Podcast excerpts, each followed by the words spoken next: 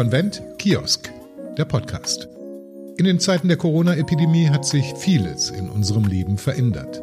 Zum Beispiel, dass wir uns derzeit nicht bei großen Konferenzen treffen. Stattdessen begegnen wir uns digital. Konvent Kiosk, der Podcast. Unser Beitrag dazu, dass wir miteinander vernetzt und im Gespräch bleiben. Der Konvent Kiosk mit Armin Steuernagel. Hallo. Hallo, grüß dich, Andreas. Armin, Kapital Top 40 unter 40, 2019, 2020, Forbes 30 under 30, geschäftsführender Vorstand bei Stiftung Verantwortungseigentum, Gründer von unter anderem der Purpose Stiftung und der Investmentfonds Purpose Ventures, Purpose Evergreen Capital. Erst Gründungstäter warst du schon mit 16, dann kam das Biounternehmen Mogli, ist heute international aktiv. Klar reden wir heute am Kiosk über Werte, über Purpose, Verantwortungseigentum, ganz zentral. Aber erstmal Kaffee oder Tee am Kiosk? Tee. Am besten einen grünen, falls es den gibt. Okay, grüner Tee. Alles klar, gibt es, wird gleich serviert. Sag mal, mit deiner Vita stehst du ja für diese Spezies der Menschen, das interessiert mich persönlich, die unter Strom stehen.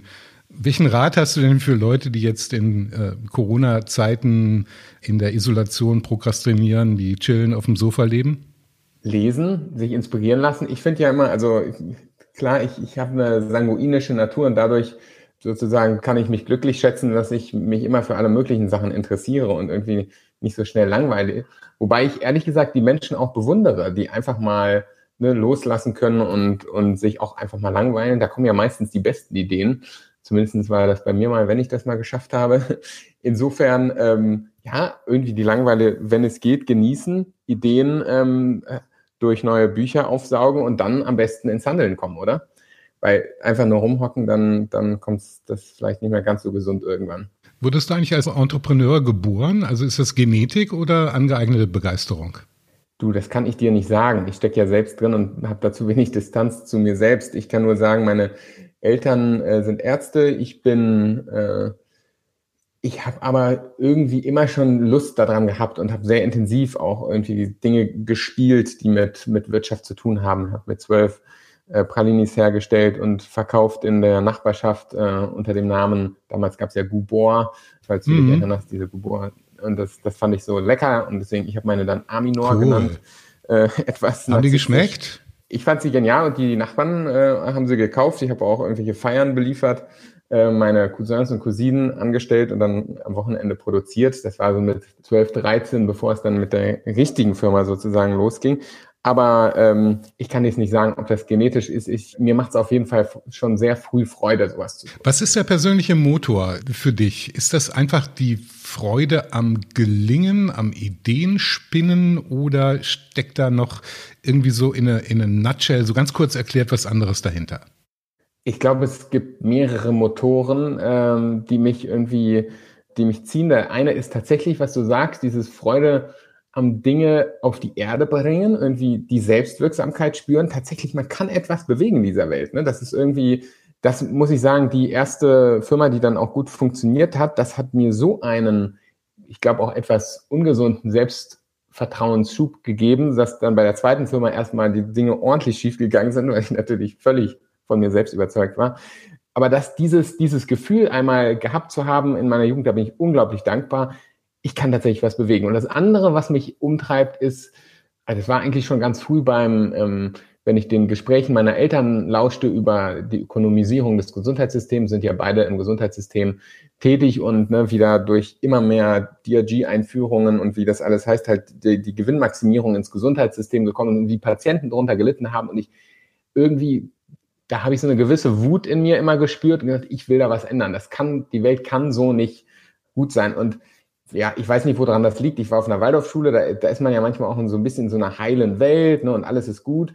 Und ich habe manchmal so die Theorie, dass das auch diese, das Wutpotenzial erklärt, warum ich mich über Sachen, die nicht so gut funktionieren, so aufrege, weil ich irgendwie einmal zumindestens in den ersten Klassen erlebt habe, wie eine heile Welt ist. Und seitdem stört mich eine unheile Welt ziemlich doll.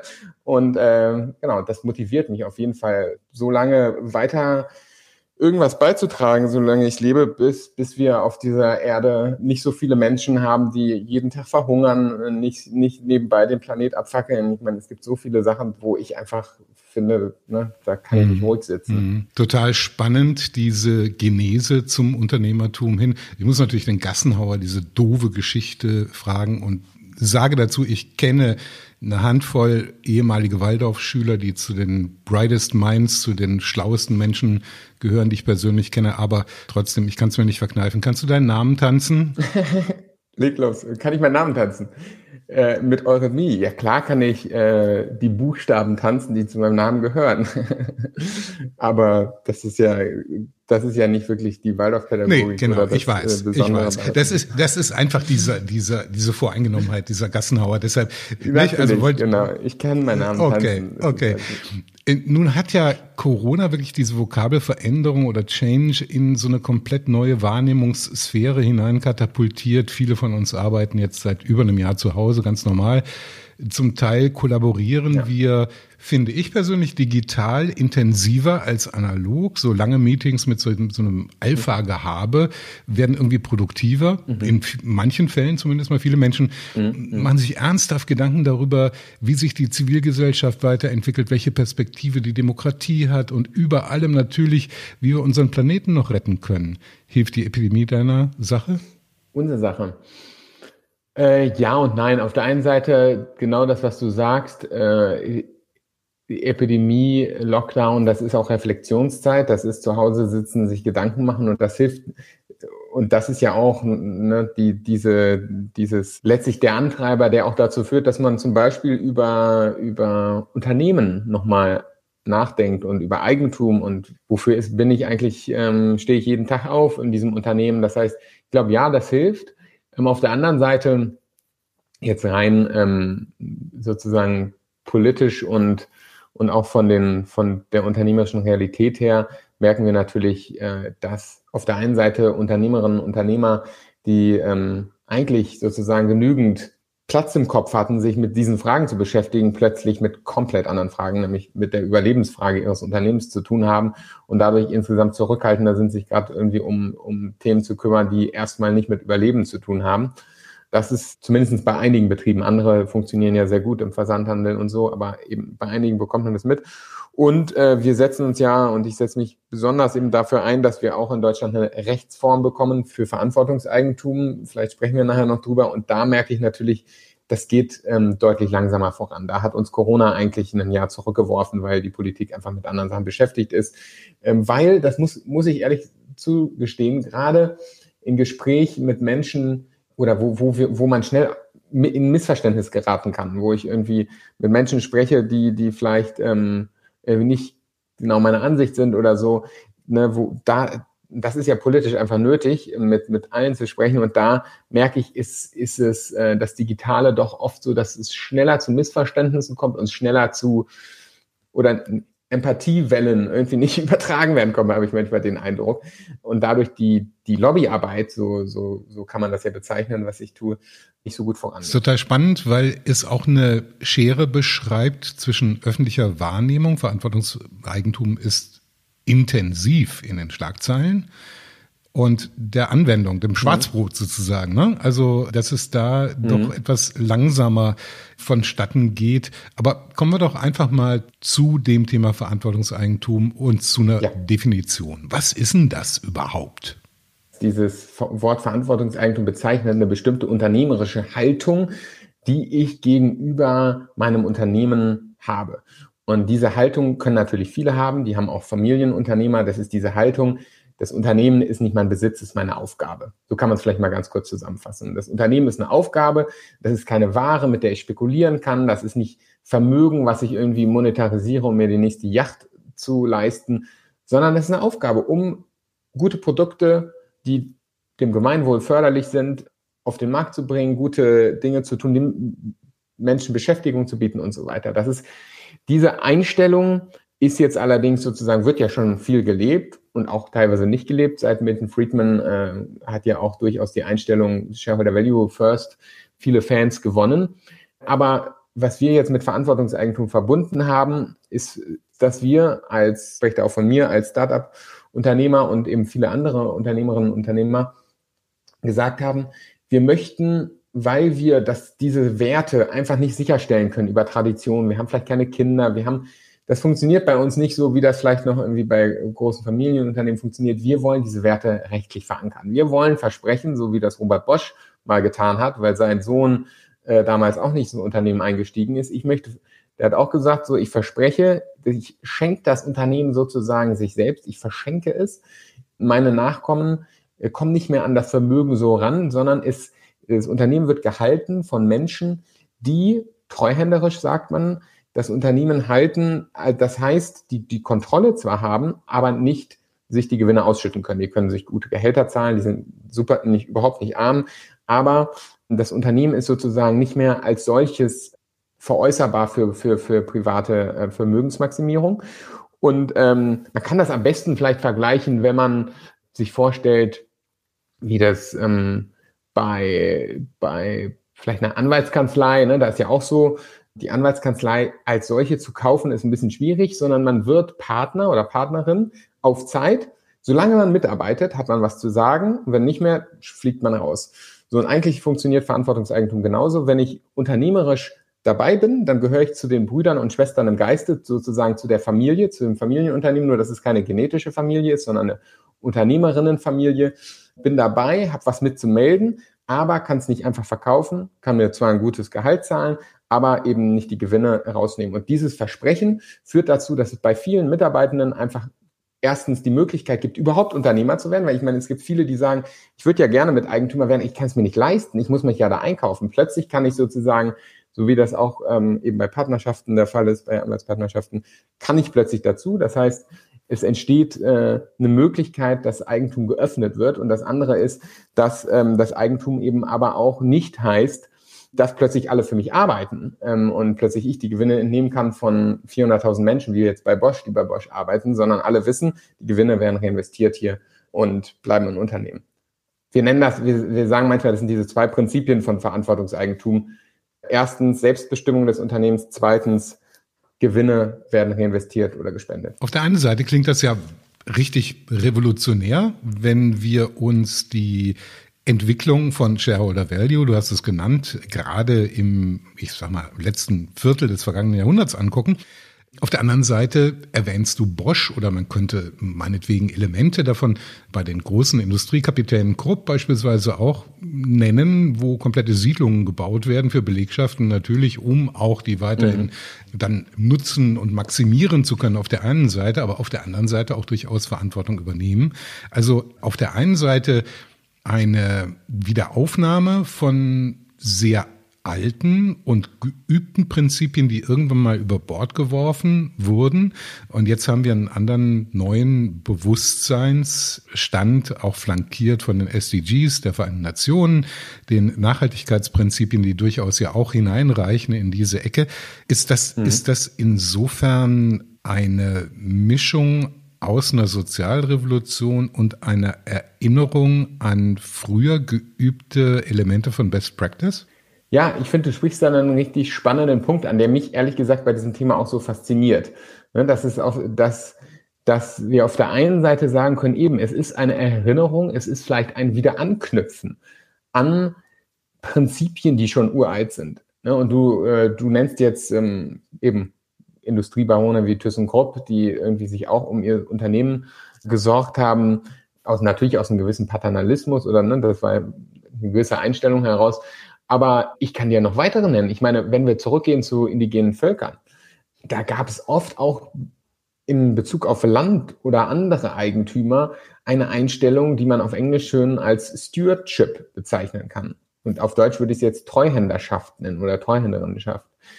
Und die, das heißt zu sagen, ey, das ist, das Land wurde uns von Gott gegeben, das gehört uns allen gleich. Wir, wir sind die Kümmerer. Wir kümmern uns eine bestimmte Zeit lang darum, aber das, wir können nicht einfach sagen, das ist komplett alles unseres. Und eigentlich so dieses, diese Kultur, die war auch, auch bei den, bei den alten Germanen, bei den amerikanischen indigenen überall gab's das.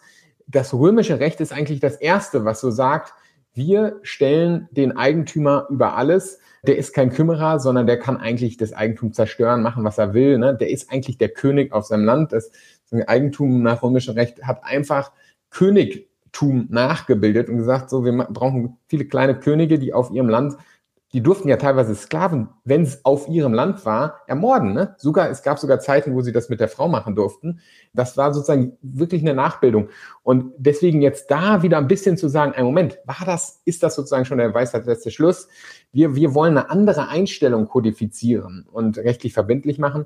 Dann, da hast du völlig recht, das ist ein Rückgriff an Anknüpfen an eine uralte Tradition. Auf der anderen Seite ist es, glaube ich, dringend nötig in Anbetracht der, ähm, du sprachst es an, großen Herausforderungen, die mit den SDGs ja schön gegriffen wurden, dass wir uns eben fragen müssen, können wir als Wirtschaft, können wir als Unternehmen Moral outsourcen an den Staat? Können wir, können wir sagen, wie Milton Friedman es uns ähm, gesagt hat, wir schauen einfach nur auf ähm, Profite, auf Gewinnmaximierung und und wir sourcen den Gemeinsinn, den sourcen wir aus. Und da gibt es zum Glück einen Staat, der setzt die Regeln, solange ich mich da drin gut verhalte, funktioniert's. Und da weiß schon äh, Michael Hüter, der ja vom arbeitgebernahen Institut des Deu der deutschen Wirtschaft jetzt nicht verdächtig ist, der weist ja darauf hin und sagt, in einer Zeitalter des Glo der Globalisierung, der globalen Konzerne können Staaten diese Rolle gar nicht übernehmen. Wir müssen Moral wieder insourcen. Wir müssen mhm. sie wieder ins Unternehmen Klar. reinbringen. Und was sind denn die besten Voraussetzungen dafür? Ja, das sind natürlich, wenn ich als Eigentümerin, Eigentümer nicht kurzfristig denke, sondern langfristig. Das heißt, wenn ich Rahmenbedingungen habe, die sicherstellen, dass hier Treuhänderinnen und Treuhänder sind, die nicht am kurzfristigen Gewinn partizipieren, sondern eben Freude haben am langfristigen Entwicklung, Entwickeln dessen, was ihnen treuhänderisch gegeben ist. So, jetzt haben wir die Pflanze, das Pflänzchen, vielleicht noch Verantwortungseigentum und es liegt ja ganz ohne Zweifel ein großer Charme in der Klarheit der Gedanken. Also vermutlich 100 Prozent Zustimmung gäbe es zu der These, es ist doch viel, viel besser, wenn ein Unternehmen sich selbst gehört, als wenn es gekauft, filetiert, in Teilen weiterverkauft wird, wie wir es erleben und erlebt haben. Genau. Ähm, insofern eben nicht mehr das Produkt, sondern das Unternehmen selbst die Ware wird. Also das ist ja eingeübte und gängige Praxis nach wie vor. Und deshalb drängt sich mir irgendwie die Frage auf, warum sind wir beim Verantwortungseigentum nicht schon viel, viel weiter? Ja, das ist eine gute Frage. Ich glaube, oder mein Erlebnis ist ehrlich gesagt, dass auch wenn das öffentliche Bild manchmal so ist, Unternehmerinnen und Unternehmer sind irgendwie besonders, gucken nur auf sich selbst und man gründet ein Unternehmen, um reich zu werden.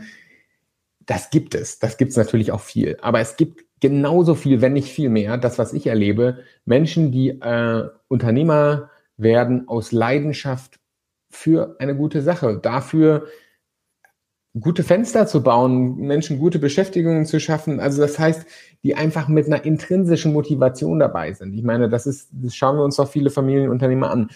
Und was ich erlebt habe, ist, seit, ähm, seitdem ich vor fünf, sechs Jahren angefangen habe, über diese Idee zu sprechen, schaut mal, wir könnten doch eine treuhänderische Einstellung zu unserem Unternehmen kodifizieren, rechtlich verbindlich machen und dadurch auch sicherstellen, dass das, dass das ähm, Unternehmen dann nicht doch aus Gründen, über die wir gerne sprechen können, dann ne, wenn man nicht mehr da ist, äh, weil es äh, dreimal vererbt wurde und dann irgendwie versilbert wird. Oder ich habe es ja beim Klinik meines Vaters erlebt, der erste verkauft an noch ganz okayen Verkäufer, der verkauft aus Not an den nächsten und plötzlich ist man, landet bei, bei einem börsennotierten Konzern und Entscheidungen werden von 1000 Kilometer Entfernung getroffen und haben 30 Sekunden Zeit in der Vorstandssitzung über sozusagen das Schicksal von hunderten Mitarbeitenden besprechen.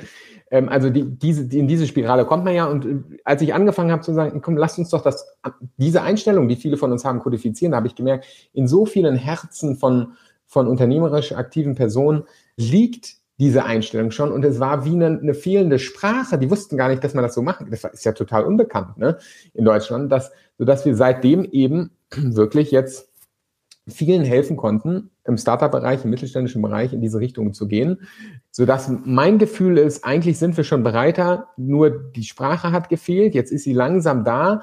Was jetzt fehlt, sind zwei Dinge. Ähm, rechtliche Rahmenbedingungen. Es ist, es ist einfach ein Unding, dass sich ein Unternehmen mit äh, Standardverträgen verkaufen, filetieren kann, aber nicht ein Unternehmen einfach sich selbst schenken kann. Also dass das, dass das noch nicht geht, eben das müssen wir dringend ändern. Und das Zweite ist Finanzierung. Ähm, wir müssen natürlich auch in der Finanzwelt zu einem Umdenken verhelfen, der Finanzwelt zu einem Umdenken verhelfen, dass investieren nicht immer heißt, ich werde absoluter Eigentümer im Sinne des alten römischen Rechts und kann tun und lassen, was ich damit will, sondern ich bin Ermöglicher, Ermöglicherin. Ich kann diesem Unternehmen helfen, bekomme dafür eine fairen, äh, faire Rendite, aber das heißt nicht, dass ich vielleicht besonders viele Stimmrechte habe. Das heißt, wenn ich sage, Verantwortungseigentum möchte ich kodifizieren, dann heißt das ja, ich stelle sicher als Unternehmen, dass die Stimmrechte, die Kontrolle bei Menschen bleibt, die im Unternehmen sind. So. Wenn da jetzt ein Investor kommt, dann sagt er was. Und ich, ich, mein Prinzip ist ganz simpel im Kapitalismus. Je mehr Geld ich auf den Tisch tue, desto mehr Stimmrechte will ich haben. Ne? Geld ist gleich Macht. Das ist die Gleichung, die ist völlig klar. Und diese Gleichung wird jetzt durch Verantwortungseigentum sozusagen angefressen. Nicht nur angefressen, sondern die wird knallhart entkoppelt. Plötzlich ist die Macht nicht bei denen, die das meiste Geld auf dem Tisch liegen, sondern die, die mit dem Unternehmen am meisten verbunden sind, die die größte Leidenschaft fürs Unternehmen haben. Und das ist für Investoren oft, gerade für Eigenkapitalinvestoren, für Banken jetzt nicht so, schwer zu verdauen. Und das ist, glaube ich, die, die sozusagen die zweite Revolution, die äh, oder Evolution, die, die uns, ähm, die wichtig ist, damit das überhaupt mehr genutzt werden kann, neben Rechtsformen äh, und Rechtsstrukturen, dass dass auf der einen Seite die öffentlichen Fördergelder, die öffentlichen auch Investmentinstrumente darauf eingestellt sind. Ähm, ne, der Europäische Investmentfonds, der investiert im Moment nur in Venture Capital Fonds, die auf die alte Art und Weise investieren. Als wir dort sozusagen gesagt haben, wir wollen das anders machen, wir machen einen eigenen Venture Capital Fonds nur für äh, Verantwortungseigentum, das kannst du vergessen, mhm. konnten wir nicht mhm. machen. Ne? Wir haben jetzt was Eigenes aufgesetzt, aber da, da sieht man, da ist, glaube ich, noch sehr, sehr viel Arbeit zu tun. Du berichtest von den Erfolgen der Stiftung, auch vom, vom eigenen Fonds sozusagen, Mittelständlern geholfen zu haben, eben nicht äh, zerstückelt zu werden, meistbieten verkauft zu werden, weiterverkauft zu werden. Du sprichst die legalistische Seite des Ganzen an und natürlich dort Ordnungspolitik äh, hinzubekommen, die eben eine Gesetzgebung in diesem Sinne macht, ist ein wichtiger Schritt. Aber ist es nicht so, dass es auch einen, ja, ich sag mal, noch viel banaleren Zusammenhang gibt? Ein Prozent der Menschen besitzen ein Drittel des Reichtums in unserem Land. Anderswo ist es noch krasser. US-Senator Bernie Sanders hat zweimal nicht ganz ohne Erfolg Wahlkampf mit seinen Tiraden gegen die One Percent mhm. gemacht in äh, den USA. Nur dieses eine Prozent der Menschen hat ja nicht nur das Geld, sondern damit auch die Macht akkumuliert. Und das steht doch außer Frage, dass sie daran kleben wie Kaugummi und die, die bisherige Form des Wirtschaftens beibehalten wollen. Ist denn nicht dieser Zusammenhang die eine fast nicht zu überwindende Hürde, die es schwer macht, Verantwortungseigentum wirklich ganz breit zu machen?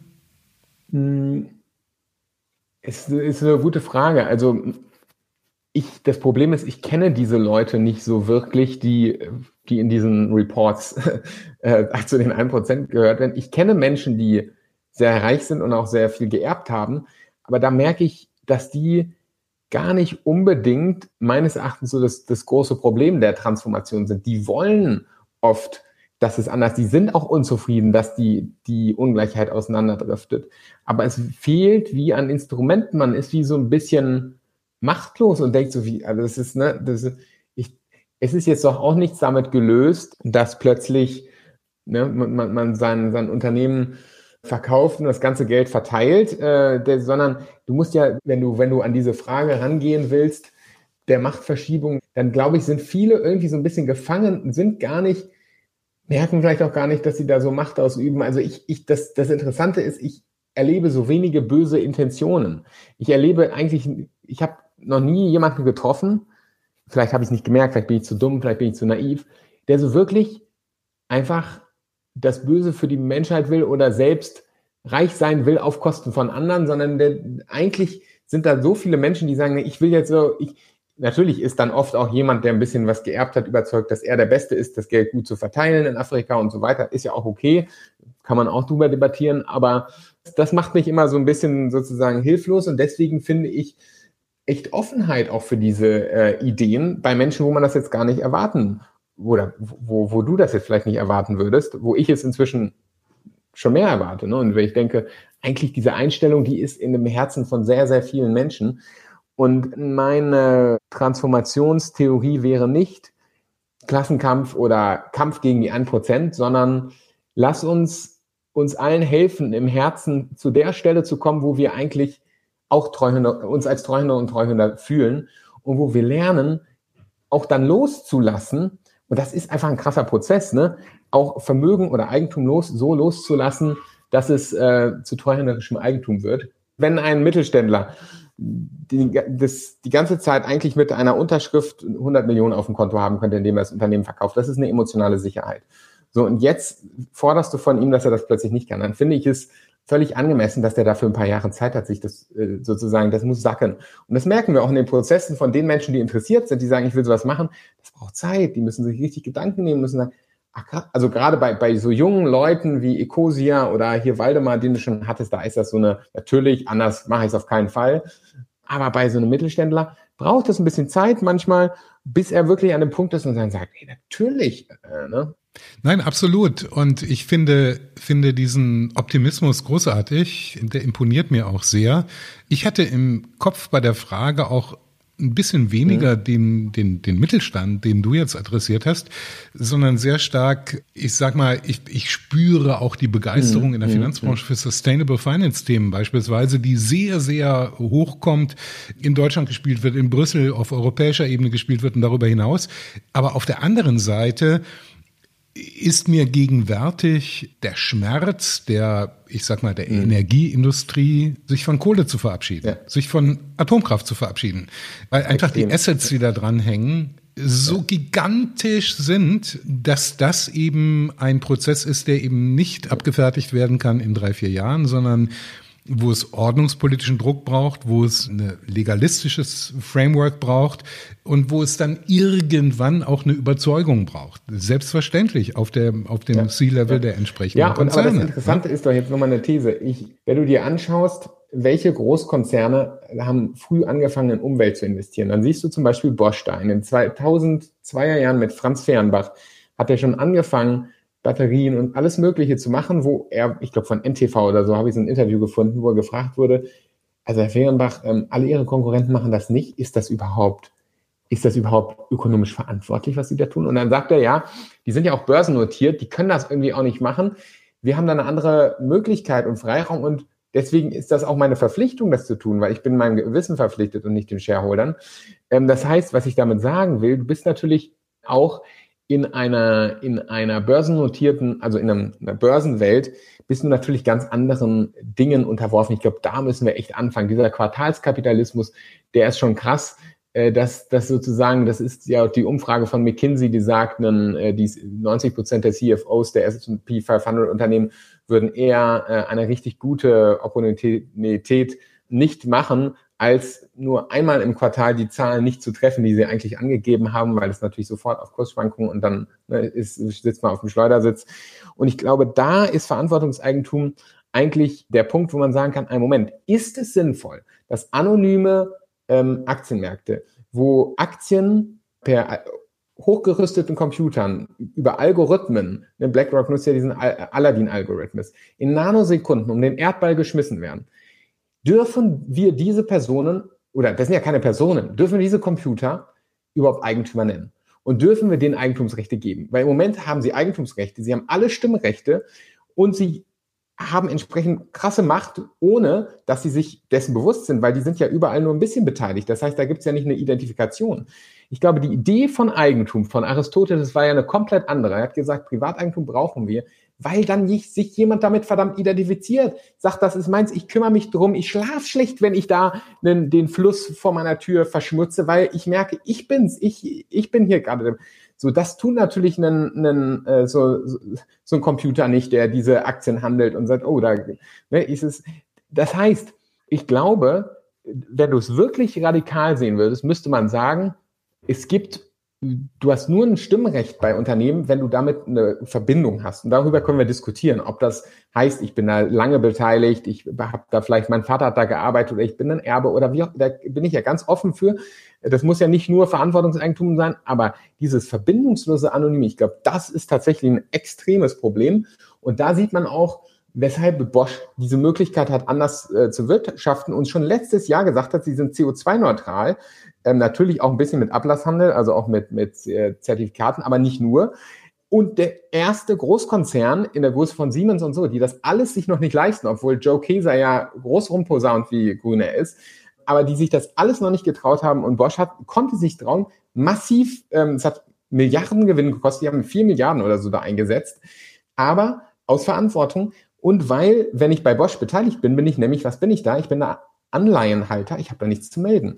Die Macht ist entkoppelt vom Geld bei Bosch. Ich kann investieren, ich kann auch Geld verdienen bei Bosch mit Zinsen, aber ich bin nicht mehr, ich habe nicht mehr die Macht. Und ich glaube, diese Entkopplung, die würde tatsächlich dazu führen, dass wir, worüber du sprachst, diese Mechanismen da auch bei diesen großen Konzernen ein bisschen knacken.